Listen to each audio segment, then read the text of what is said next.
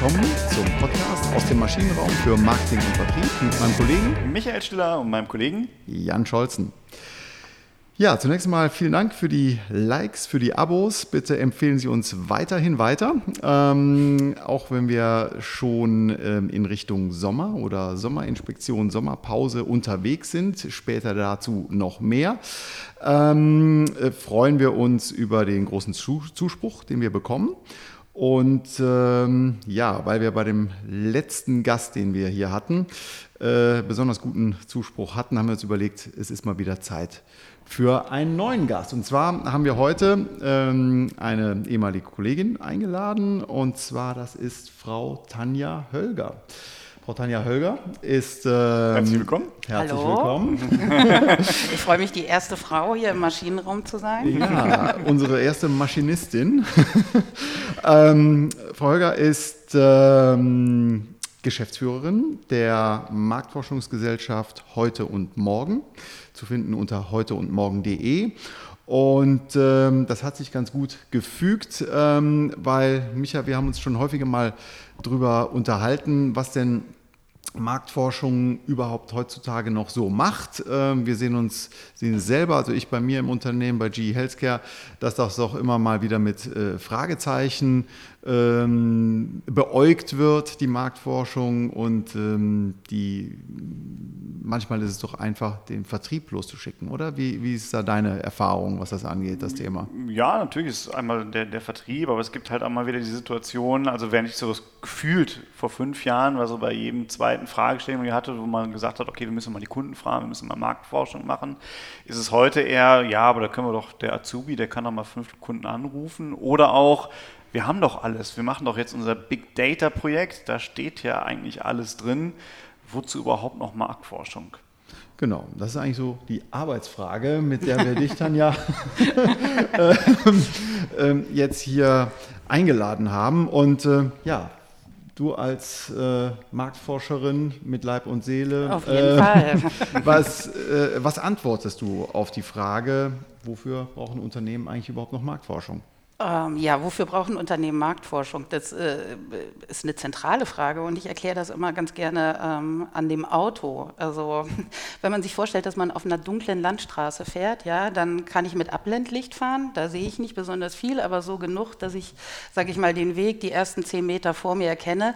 Und Marktforschung ist für mich so ein bisschen das Fernlicht anmachen. Also weiter gucken können, zur Seite gucken können, äh, gucken, ob ein Wildwechsel stattfindet oder nicht, ob bald eine Kurve kommt, äh, dass ich die Schilder besser besser erkenne. Und Marktforschung ist natürlich auch da, einfach mehr Sicherheit zu geben in Entscheidungen, in äh, Strategien, in Bauchentscheidungen, von wegen, ich frage mal, lass mal über drei Vertriebler fünf Kunden fragen, dann habe ich natürlich schon irgendein Ergebnis, ja, aber ähm, ist das dann wirklich auch, um mal so ein Fachwort fallen zu lassen, repräsentativ für meine Kunden oder nicht? Sind das jetzt wirklich nur die Kunden, die ja auch, sage ich mal, zum Vertrieb sehr gut stehen? Also ich als äh, Außendienstler würde wahrscheinlich nicht gerade meine Meckerkunden weiterreichen, ähm, die vielleicht auch sagen würden, ich bin mit der Beratung äh, über den Außendienst nicht zufrieden. Ja, also da findet ja schon überall eine Verzerrung statt mhm. und äh, Marktforschung gibt einfach mehr Sicherheit. Also das kann auch die Einparkhilfe sein. Manche brauchen keine beim Auto, aber mehr Sicherheit gibt es schon und man sieht halt auch nach vorne und hinten besser, ähm, als man das, wenn man nur nach Gefühl fährt, tut. Ja, ein ehemaliger Kollege von mir hat mich mal ausgelacht, dass ich meine Einkaufparkhilfe konfiguriert habe und er hatte zwei Wochen später sich zwischen zwei Pfeilern festgefahren beim Einparken. ähm, ist ein schönes Bild, in der Tat, dem hätte das da auch geholfen. Aber ich fand das Bild auch ganz schön, was du gerade gebracht hast. Äh, das ist mein, mein Fernlicht beim Auto, aber das ist ja genau der Punkt, den jetzt auch mittlerweile, ich zumindest auch immer wieder äh, zu hören bekomme dann. Ähm, der Punkt, ja, aber wir sind ja beim autonomen Fahren, um mhm. im Bild zu bleiben. Ne? Und das Big Data-Thema, die, die, die Informationen, die kommen halt jetzt aus dem digitalen Kosmos. Ja. Ne? Und, und Marfo ist ja so unglaublich analog. also äh, wo, wo, ergänzt da Marfo noch oder wo hat der Marfo noch ihren, ihren Stellenwert? Ja, also erstmal will ich als Marktforscherin Big Data überhaupt nicht verteufeln. Also ich finde es auch gut, dass es das gibt. Ich äh, mhm. finde es auch selber gut, dass ich nicht mehr mit Rechenschiebern da sitze, sondern ähm, Programme habe, die mir, ähm, sage ich mal, bei multivariaten Analysen unterstützen. Und Big Data geht ja einfach eine Spur weiter, indem neuronale Netze und so weiter, Kausalitäten in riesigen Datenmengen die man da einschleust, ähm, hervorbringt. Aber das ist natürlich auch ein Wust und äh, man findet mhm. immer irgendwas. Also ich will jetzt gar nicht in Details von Scheinkorrelationen oder wie auch immer gehen. Man wird immer in Big Data eine ganze Menge finden und dann hat man so eine Datenwüste, ja. Und da merke ich immer wieder, fällt es den ähm, Auftraggebern natürlich noch schwieriger, eigentlich die richtige Straße zu finden. Wo biege ich jetzt ab? Ja, also ja. was ist äh, der holprige Weg, der sichere Weg und so weiter. Und da hilft Marktforschung natürlich auch Kausalitäten zu hinterfragen. Also und, und, und kann da einfach auch unterstützend und dann läuft es Hand in Hand. Also ich würde sagen, beides befruchtet sich eigentlich gegenseitig, weil häufig wissen ja auch Unternehmen noch gar nicht selber, welche Fragen müssen wir eigentlich stellen, auch gerade für die Zukunft. Und da kann Big Data manchmal ein guter Impulsgeber sein, mhm. indem der was aufdeckt, wo vielleicht auch wir Marktforscher gar nicht drauf gekommen wären. Also ein schönes Beispiel für mich ist immer, wenn im Supermarkt das ganze Einkaufsverhalten ja von allen getrackt wird und auf einmal kriegt man raus, also junge Väter mit kleinen Babys kaufen nicht nur Windeln immer ein, sondern auch noch Bier und Chips. Mhm. So habe ich vorher noch nie in einer quantitativen Studie oder sonst was zu Einkaufsverhalten mhm. gesehen oder Warenkorbanalyse. Dafür braucht man einfach riesige Datenmengen, um diese Kausalitäten zu finden, weil so viele junge Väter hat man ja sonst auch nicht in der Stichprobe drin.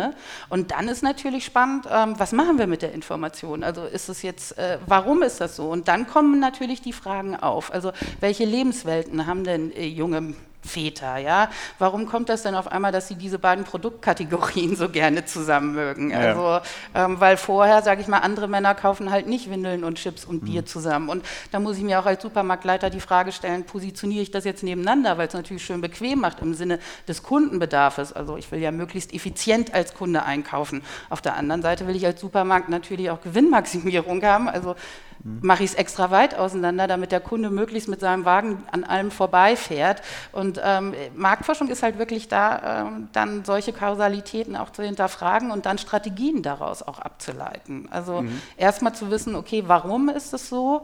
Ähm, warum verhält sich der junge Vater so? Und dann, was ist denn eigentlich dann auch der Kundenbedarf? Also was heißt das für einen Supermarkt der Zukunft? Wie muss der dann gebaut, äh, sortiert oder wie auch immer sein? Ja. Und deswegen will ich weder das eine noch das andere vertreten verteufeln. Also, also das wäre jetzt ja so ein bisschen die Logik, äh, Big Data Impulsgeber mhm. und dann kommt die Marktforschung und geht da quasi der Sache tief auf den Sinn, weil die Kausalität ist ja schon da. Ne? Also der, der, der junge Papa, der kauft die Windel, dann kauft er auch Bier.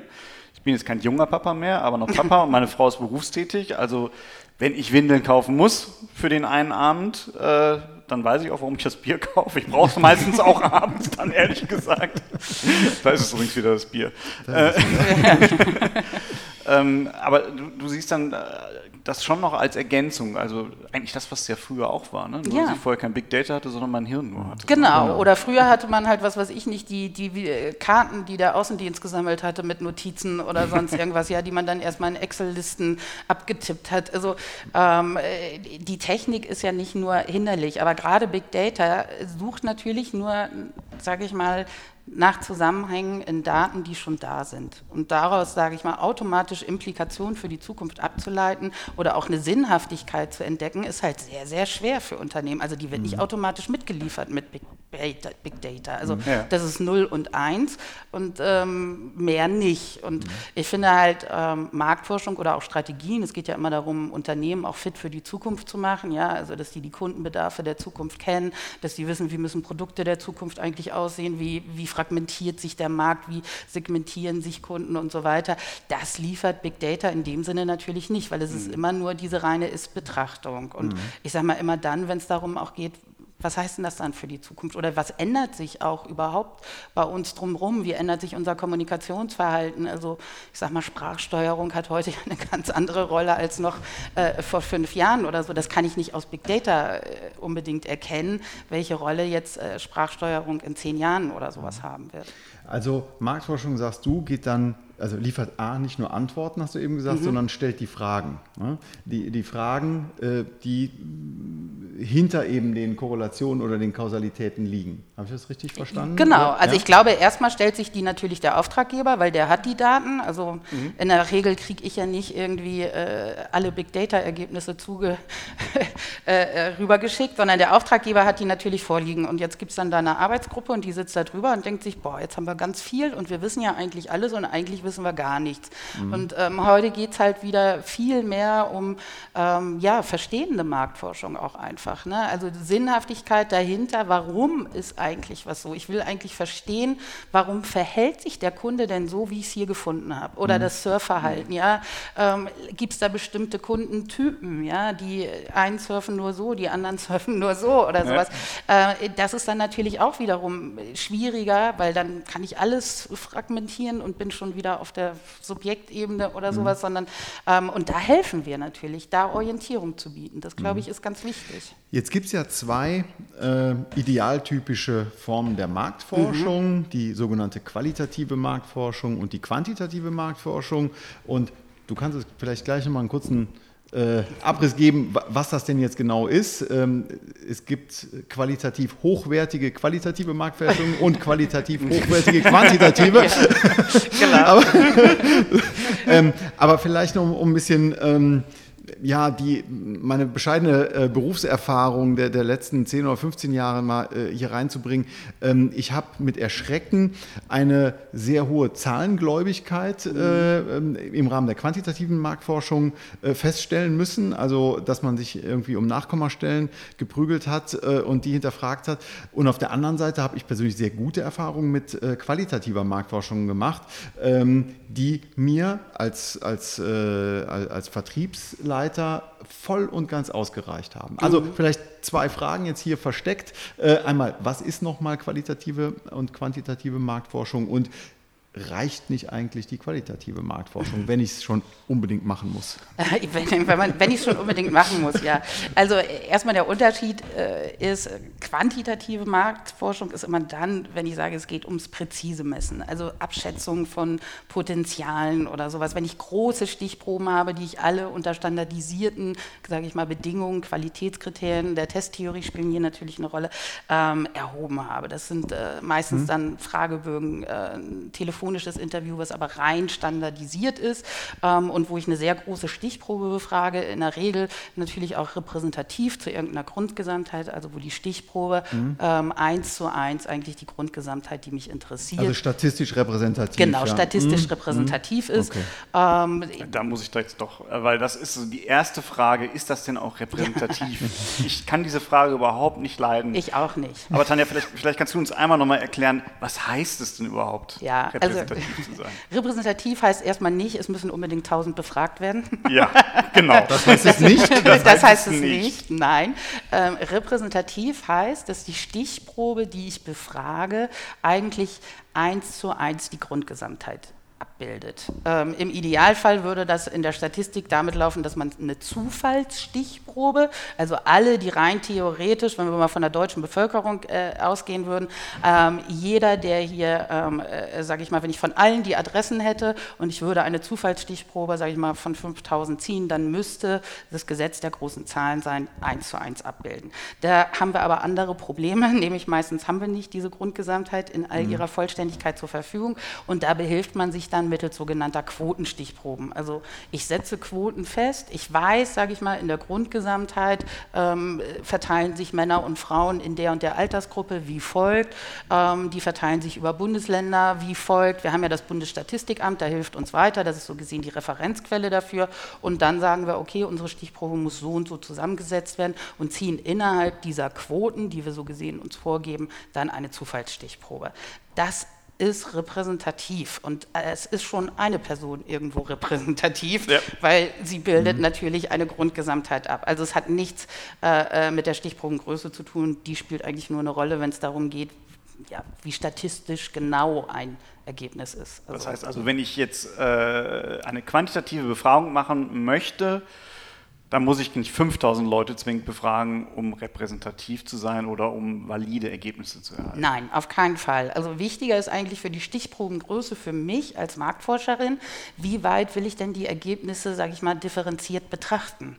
Mhm. Das ist eigentlich existenziell für mich. Also will ich, sage ich mal, nur sagen, okay, so denken die Deutschen, Punkt dann brauche ich eine kleinere Stichprobe. Wenn ich aber natürlich sage, ich möchte auch noch für verschiedene Altersgruppen eine Aussage machen, ich möchte noch nach Männern und Frauen unterscheiden können, ich möchte vielleicht sogar noch Frauen und Männer nach verschiedenen Altersgruppen. Also je feiner und spitzer wir werden, umso größer muss ich natürlich die Stichprobe wählen, um dann überhaupt noch Aussagen über diese kleinen Gruppen treffen zu können. Also mhm. ja. das ist eher das Wichtige, sage ich mal, wie klein will ich später Subgruppen betrachten und das ist mein Maß festzulegen, wie groß muss eine Stichprobe sein. Okay.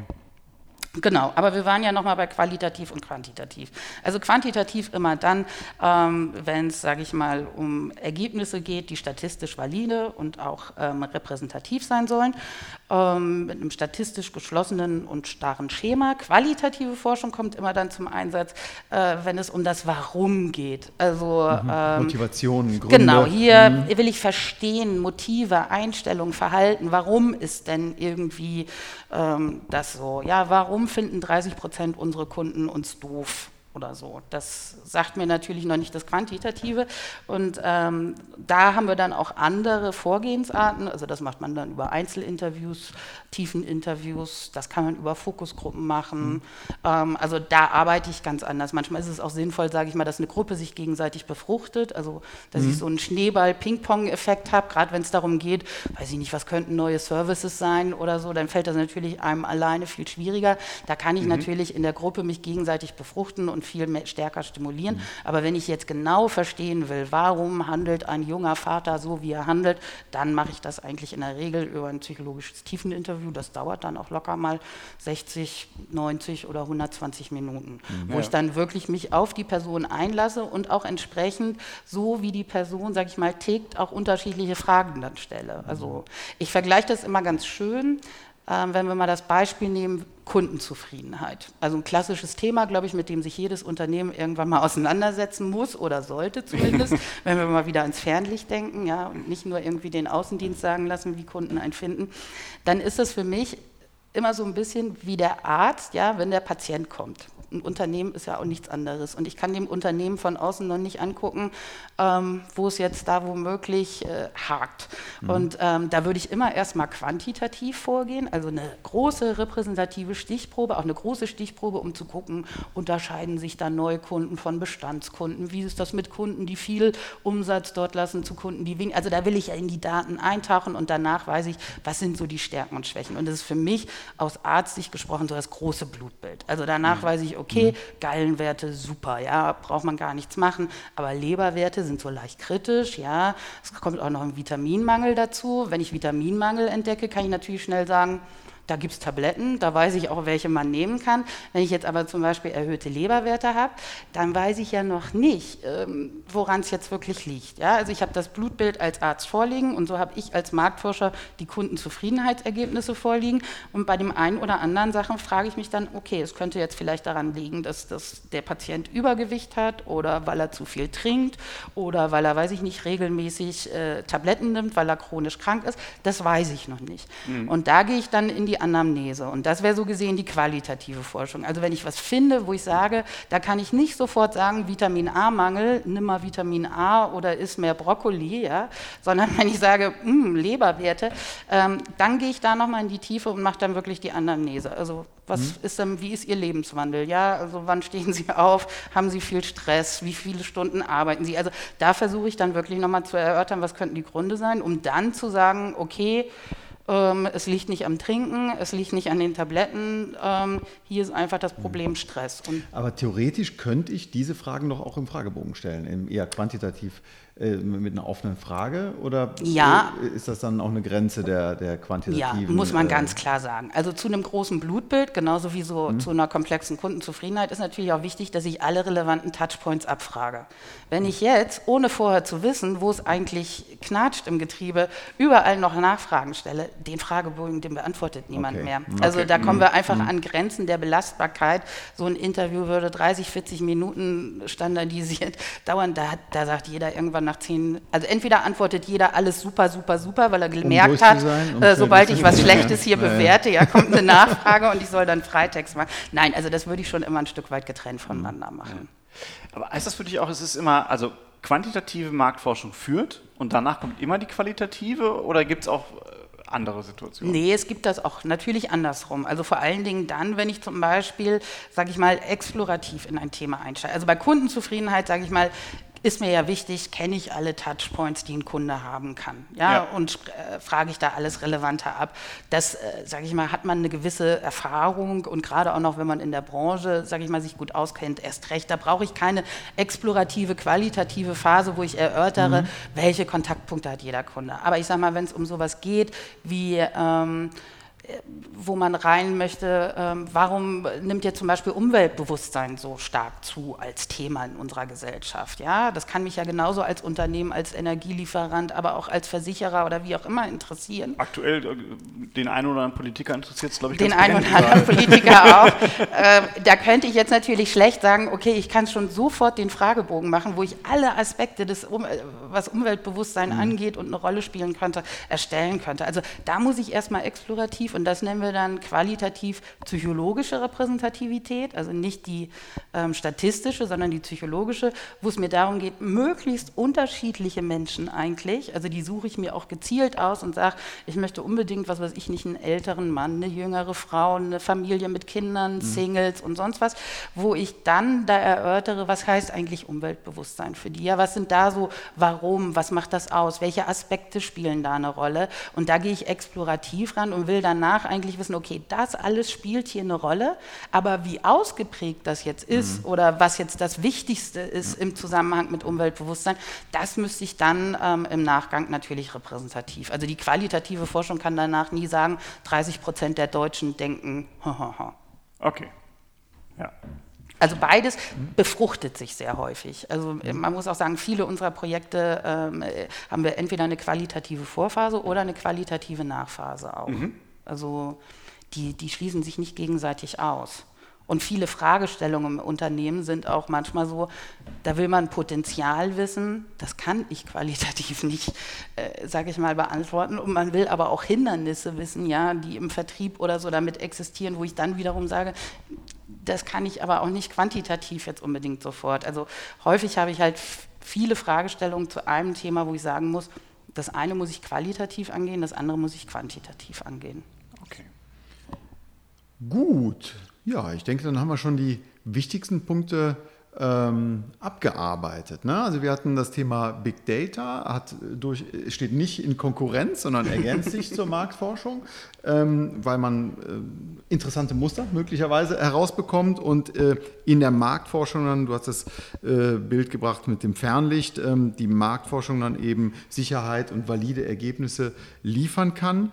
Äh, Unterschied qualitative und quantitative Marktforschung hatten wir, Repräsentativität, einmal bei der statistischen Repräsentativität, die mit der äh, quantitativen äh, zusammenhängt und äh, die psychologische Repräsentativität, du eben ausgeführt, ähm, mit dem Nachteil dann eben, dass ich nicht die Gewichtung äh, mhm. oder die, die Prozente mir ähm, ableiten kann, aber zumindest weiß, aha, das sind alle Motivationen, die überhaupt ähm, eine Rolle spielen. Ja, haben wir noch was vergessen? Ich glaube, aktuell sind wir schon, haben wir schon gut, sind wir gut ins Thema eingetaucht. Also ja, Marfo brauchen wir noch. Ja. Alles andere wäre jetzt auch eine merkwürdige Erkenntnis gewesen. Hast aber Glück gehabt. Ja, hast du Glück gehabt. Glück gehabt. Puh, das war ich dachte schon, ich muss mir jetzt ein neues, ganz neues Berufsfeld suchen. Ähm, Pflege hat ja Zukunft. Ne? Genau, und ich glaube, dass wir auch da, da nochmal jetzt die wichtigen Unterschiede, weil das auch, ich erlebe das auch immer wieder, was ist eigentlich quantitativ, was ist qualitativ, beziehungsweise viele kennen auch qualitative Marktforschung gar nicht, dass wir das jetzt auch nochmal beleuchtet haben. Genau. Gut, dann würde ich sagen, machen wir hier an dieser Stelle äh, einen kleinen Cut, bedanken uns äh, herzlich fürs Kommen, aber wir geben gleichzeitig auch noch einen Ausblick, weil wir noch eine zweite Folge ähm, aufzeichnen, äh, die dann sich darum drehen soll, ausgehend vom jetzigen Gespräch, wie wird denn äh, Marktforschung sinnvoll oder wirksam umgesetzt? Was sind denn so Fingerzeige? Wie kann man als äh, Unternehmen ähm, Geld sparen, möglicherweise, und äh, ähm, die eine oder andere interessante Sache herausfinden. Gut, dann vielen Dank fürs Zuhören. Vielen Dank fürs Kommen. Danke für die Einladung. Bis nächste Woche. Bis nächste Woche. Tschüss. Tschüss.